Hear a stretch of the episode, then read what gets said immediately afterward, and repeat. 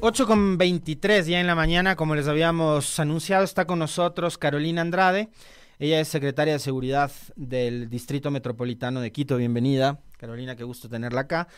Em, en términos generales, eh, empecemos ah, hablando de usted haciéndonos un poco eh, Em, diagnóstico de cómo está la seguridad en la capital de la República en este contexto del conflicto armado interno y la vigencia de dos decretos, uno de ellos de estado de excepción, que rigen a partir de los primeros días de enero de este nuevo año. Bienvenida, buenos días. Hola Alexis, eh, muy buenos días, un gusto poder acompañarlos y también un saludo a todos los quiteños y quiteñas que nos están escuchando, que nos siguen por las diferentes redes sociales.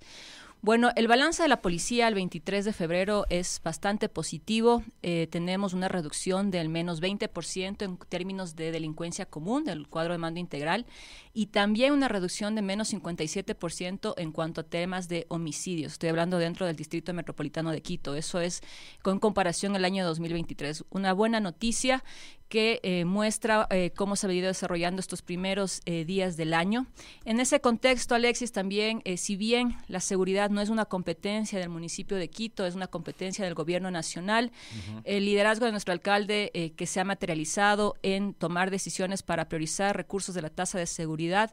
La semana pasada, el día jueves, estuvimos en el distrito de la policía en Tumbaco, se realizó una entrega junto al Ministerio del Interior, al subcomandante de la policía en una inversión de un millón sesenta mil dólares para el eje investigativo, fundamental porque normalmente hemos estado trabajando, ¿no es cierto?, con el eje preventivo en términos de eh, la comandancia, la policía en el DMQ, pero este eje investigativo que también tiene una responsabilidad y un componente fundamental en identificar y resolver casos, por ejemplo, vinculados a robos, homicidios, secuestro, extorsión. Y esta entrega se materializó en 28 camionetas que permiten realizar las tareas operativas de la policía investigativa, un software de última generación, un software forense de última generación a nivel regional. La policía esto le va a permitir eh, aumentar la resolución de casos. ¿Qué significa eso? Identificar estructuras responsables dentro de lo que es el territorio del Distrito Metropolitano de Quito y 50 computadores. Esta entrega, que fue parte de eh, los recursos de la tasa de seguridad, una inversión importante, es la primera parte del proyecto que tenemos con el eje investigativo. Eh, antes nos decía si habían hecho inversiones en el ámbito de la prevención. ¿En qué, por ejemplo? Le pregunto esto porque eh, Quito me parece que cuenta con algo así como 290 unidades de policía comunitaria y de lo que recuerdo, eh, más del 75% no estaban en condiciones aptas, ¿no? Eh, digamos, problemas de, infraestructura, temas de humedad, de, envejecimiento de las, de las infraestructuras y demás, y no estaban operando 24/7. ¿Cómo está eso, por ejemplo, ahora? Bueno, eso es una, eso es un tema fundamental, ¿no? El ciudadano, todos los vecinos y vecinas quieren tener una policía de cercanía, la policía comunitaria, a través del modelo de gestión del policía del barrio, del policía comunitario. El año pasado, en mayo, el alcalde, junto al ministro del Interior y el comandante de la policía, en el contexto de la incorporación de 1.200 nuevos efectivos para la capital, se priorizó este proyecto. La policía priorizó 108 UPCs de las aproximadamente 300 que tenemos en la capital, el 36% para intervenir en, infraestructura, en equipamiento y en mantenimiento. Estas 108 UPCs que se han venido ya entregando hasta el 31 de diciembre, se entregaron 54 UPCs. Tenemos pendiente, ahorita ustedes saben que con el contexto del estado de excepción, la policía ha tenido que redefinir sus estrategias operativas, está concentrado en el tema de los CDPs, en temas con operaciones puntuales y eh, el municipio está listo para hacer la entrega de las UPCs que están pendientes, ¿no? Que serían 40 de equipamiento, 10 de infraestructura y 7 eh, de mantenimiento que se encuentran ya listas. Esta priorización la hizo la policía a partir de qué? A partir de la información, por ejemplo, donde tienen mayor incidencia de violencia, de criminalidad, pero también de las estrategias operativas que ellos tienen definido, ¿no? Como decimos, la competencia de la seguridad es del gobierno nacional, de la Policía Nacional. El municipio de Quito lo que está haciendo con el liderazgo de nuestro alcalde Pavel Muñoz es apoyando y coordinando las acciones tanto operativas como de equipamiento y logística. Y ahí, por de acuerdo a la información que les ha brindado a ustedes la policía, eh, ¿cuáles son las zonas en las que el municipio, en el ámbito de sus competencias, ha intervenido por necesidad? Es decir, donde más incidencia de delincuencia, de robos, asaltos, etcétera hay, y es donde ustedes han entrado. Tenemos un... Eh, un problema o un desafío, podríamos plantearlo de esa forma, que es fundamental a, partir de la información, además del Observatorio Metropolitano de Seguridad. Dos distritos que hemos tenido un crecimiento importante de eh, construcciones, de población, de nuevas dinámicas, Quitumbe, Calderón, donde necesitamos tener mayor atención y generar mayor presencia tanto de la policía, presencia policial, como operativos. Este fin de semana, estos últimos días se desarrollaron bastantes operativos en lo que es Calderón, lo cual es importante para la seguridad de toda la ciudad, pero también presencia con las instituciones municipales. Eh, el alcalde ha anunciado, este es el año de los parques, 500, más de 540 parques serán entregados. ¿Y por qué es importante eso? Porque justamente lo que busca esa, esa, esa presencia de la, del municipio con, con obras como es la recuperación de espacios públicos, en este caso de los parques, es nuevamente darles una opción para que los ciudadanos puedan ocupar los espacios públicos, espacios dignos, recuperados, pero que esos espacios existe una corresponsabilidad de cuidarlos, de mantenerlos y que eso fortalezca la organización barrial y comunitaria. Y ahí conecto esto con uno de los objetivos del Plan Metropolitano de Seguridad y Convivencia Ciudadana 2023-2027 que se aprobó el 13 de diciembre en Consejo Metropolitano de Seguridad. Una noticia importante en el liderazgo del alcalde en la capital porque este consejo está eh, cuenta con la participación de delegados del ministro del Interior, la ministra del Interior, del comandante de la policía, de gobierno nacional, gobierno local, comunas, parroquias rurales. Es un espacio muy amplio donde se aprobó por unanimidad este plan eh, y eso es fundamental porque hay cinco objetivos estratégicos, tenemos ocho políticas metropolitanas, 15 programas y 28 proyectos que están priorizados con presupuesto de aquí al 2027, con una inversión aproximada eh, o que podría superar los 250 millones de dólares en todos estos proyectos que se priorizaron y que tienen un enfoque además no solamente desde la área de seguridad, sino como lo ha dicho el alcalde, un enfoque intersectorial, integral y ahí incluye también lo que es, ¿no es cierto?, recuperación de espacios públicos, organización barrial y comunitaria, el, eh, la integración tecnológica que tenemos dispersa en este momento con analítica de video que nos permite hacer eh, monitoreo y alertas que permitan coordinar una respuesta rápida, efectiva, los operativos de control, el apoyo logístico que se está entregando a la policía y de esa forma pues eh, poder contribuir, apoyar el trabajo de quien tiene la responsabilidad de la seguridad, la Policía Nacional. secretaria, le quiero trasladar una pregunta que probablemente muchos de quienes nos están viendo se, se hacen, yo también me la he hecho varias veces, digamos, y es como una cuenta pendiente que tiene el municipio de Quito, no el de ahora, sino históricamente, eh, para enfrentar este asunto de los robos ¿no? y de los hurtos, porque eh, todo el mundo sabe dónde venden los artículos robados. Y la pregunta es, ¿por qué no el municipio no empieza tomando control de estos espacios que aparentemente son regulares? me refiero, por ejemplo, al centro comercial Montúfar, seguramente debe haber otros más, eh, en donde se venden los artículos robados y no se ejecutan controles ahí? Bueno, son espacios que están dentro de la priorización de operaciones que se tiene planificado, pero creo que ahí también es fundamental. Sí, están esos focos específicos, pero también lo que hemos buscado desde la parte eh, municipal es, por ejemplo, eh, poder apoyar a la policía para que se enfoque justamente en el desmantelamiento de estructuras, por eso la inversión en el eje investigativo, generar mayor operativos de control dentro de lo que es centro histórico, pero también otros puntos de la ciudad eh, fundamental. Y en esta coordinación es justamente lo que estamos buscando, ¿no? Poder apoyar para que haya una reducción ya tenemos una reducción importante, mencioné menos del 20% en tema de delincuencia común, que esto es eh, datos de la policía, resultados a partir de las operaciones y las acciones que se están emprendiendo y el objetivo es poder que no sea algo coyuntural, sino que se pueda mantener en el tiempo con este apoyo, esta coordinación que se está brindando eh, bajo el ámbito de competencia que tiene el gobierno nacional en el tema de seguridad.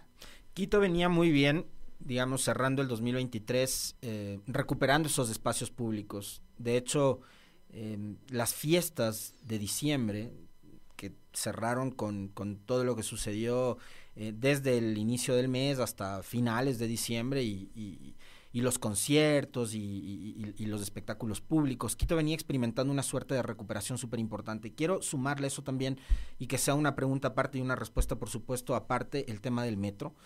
Eh, si es que se han registrado incidentes en el ámbito de la seguridad, cómo se está coordinando y trabajando también la seguridad en el metro.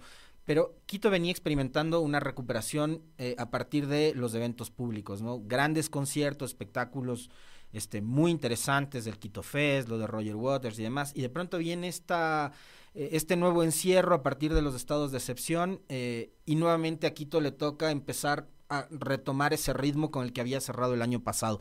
¿Cómo están ahora, eh, eh, cómo cierran, por ejemplo, estos, estos eventos del último fin de semana y de la última semana, la Noche Amarilla, la Noche Blanca, el concierto de Luis Miguel? Eh, ¿Hubo incidentes? ¿Qué pasó en la capital durante esta nueva etapa de recuperación, de revitalización? Bueno, creo que Quito justamente demostró durante la última semana que se pueden desarrollar grandes eventos masivos que promuevan eh, que muevan la economía, que promuevan los eventos, también el turismo y con gran impacto en la economía local y también para eh, la economía nacional, pues no tuvimos ningún tipo de incidente eh, importante, una articulación, una coordinación entre la Presidencia de la República, el alcalde de Quito y los diferentes espacios, Fuerzas Armadas, Policía, eh, los espacios más operativos municipales. Así que eso es una gran noticia. Quito está listo para seguir acogiendo a eventos masivos, hacer un punto eh, de conexión para eh, los negocios alrededor de los temas turísticos, de eventos.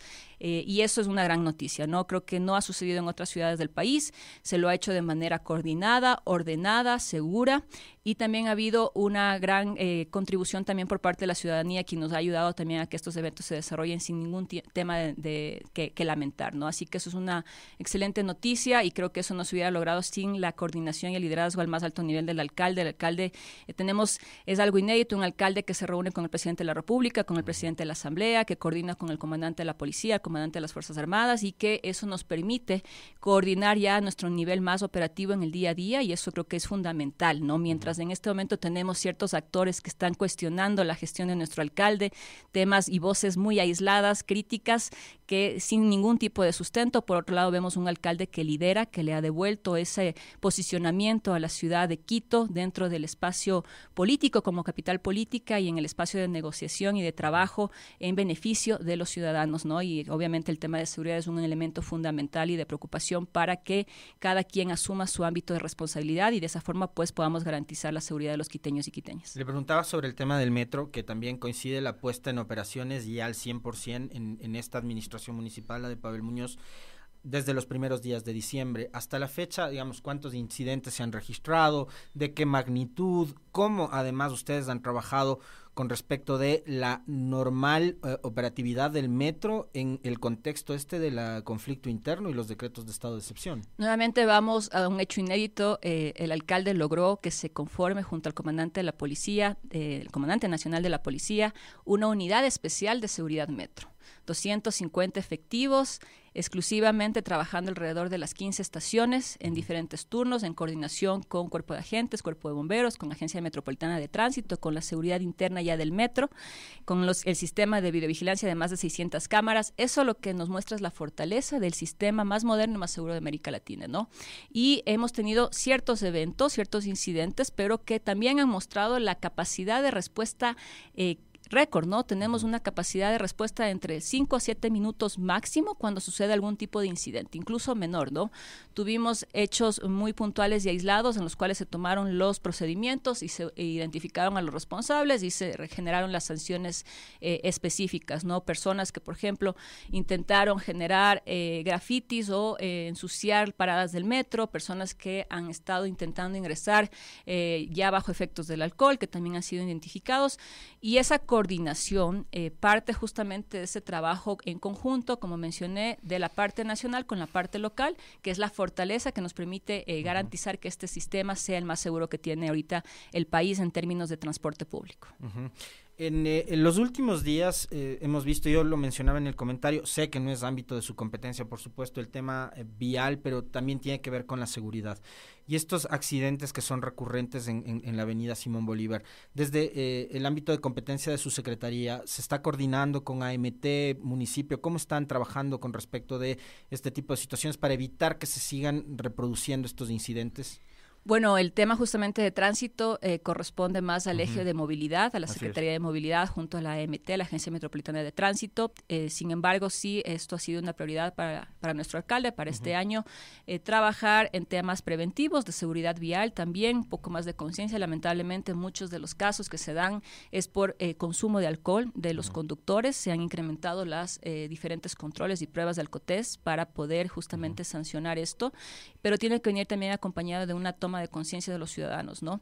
Ahorita estamos atravesando un periodo de época lluviosa. Hace ya dos, tres semanas tuvimos el COE metropolitano donde, donde se revisaron las acciones preventivas. Eso también está influyendo en los temas de movilidad.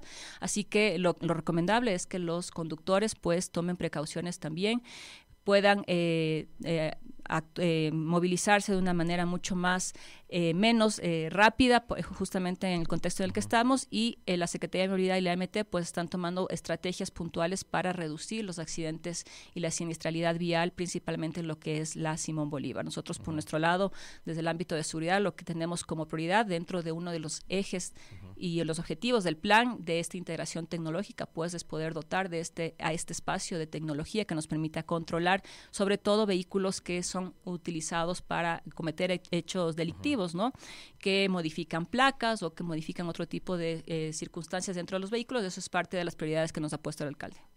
Ahora, sigo eh, eh, tratando temas que tienen que ver con la movilidad, pero que al mismo tiempo se relacionan con la seguridad, que es su competencia secretaria, y es estos famosos piques que se han tomado, por ejemplo, y hace algunos días recordamos la avenida de los Chiris, donde ocurrió un accidente, unos carros de de altísima gama que se estrellaron, eh, pero son casos que se repiten en la entiendo en la ruta en la ruta Collas que se repiten en la zona de la mitad del mundo. Eh, cómo están haciendo para controlar también que el espacio público no se utilice de esta manera más allá de que insisto el tema de la vialidad no es de su competencia pero que sí tiene que ver también con la seguridad. Por ejemplo la avenida de los Chiris eh, donde los hay un comité incluso de vecinos que están digamos como que ya cansados de que vayan y caoticen los alrededores estos conductores y demás. Cómo se está trabajando también para evitar ese tipo de incidentes bueno ahí por un lado se generan operativos permanentes de control en coordinación AMC Agencia Metropolitana de Control eh, tránsito, también con la parte de Policía Nacional, eh, temas preventivos. Eh, en la parte de la Shiri se ha tomado decisión, por ejemplo, en ciertos momentos, cuando hay alertas puntuales ya de la información que se recaba, se vayan esos espacios, principalmente en contextos muchas veces de lo que son fines de semana, pero también feriados. El alcalde también ha anunciado públicamente eh, la posibilidad de hacer ya los cambios en infraestructura de la zona, porque se necesita también tener una, un entorno, ¿no es cierto?, en infraestructura diferente en ese, en ese espacio puntual.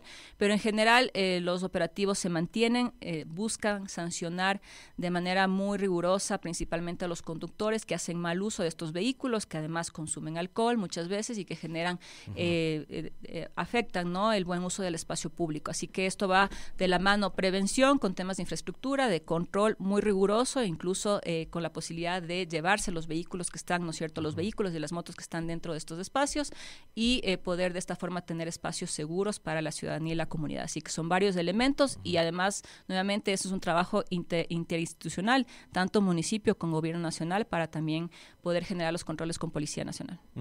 Sobre los espacios seguros, y, con esto ya para ir eh, cerrando la entrevista, eh, mucho tiene que ver con, eh, digamos, la recuperación de esos espacios y hacer que, digamos, toda la ciudad, la zona urbana, la zona comercial, bancaria, estudiantil, etcétera, pueda ser transitable y pueda ser habitable sin que los ciudadanos tengan temor de poder andar por una acera, por por las calles, ¿no es cierto? Eh, y esa, esa recuperación del espacio público tiene que ver mucho también con recuperar el orden del mismo. Pero en estos últimos días ha habido excesos por parte de determinados agentes eh, metropolitanos de control. Eh, yo no sé si ahí tiene incidencia, por ejemplo, la Secretaría de Seguridad eh, sobre la forma de operar y es una forma de proceder que termina siendo cuestionada y cuestionable también por parte de la ciudadanía. ¿no? ¿Qué, ¿Qué decir con respecto a esas imágenes que han circulado en los últimos días en redes sociales que hablan justamente de los excesos que cometen los agentes? Bueno, primero decir que la visión que nos ha trasladado el alcalde es una ciudad ordenada, pero respetando el trabajo digno de las personas, ¿no es cierto? La AMC, la Agencia Metropolitana de Control con el cuerpo de agentes, ha venido haciendo un proceso de notificación a los comerciantes autónomos que no tienen sus permisos.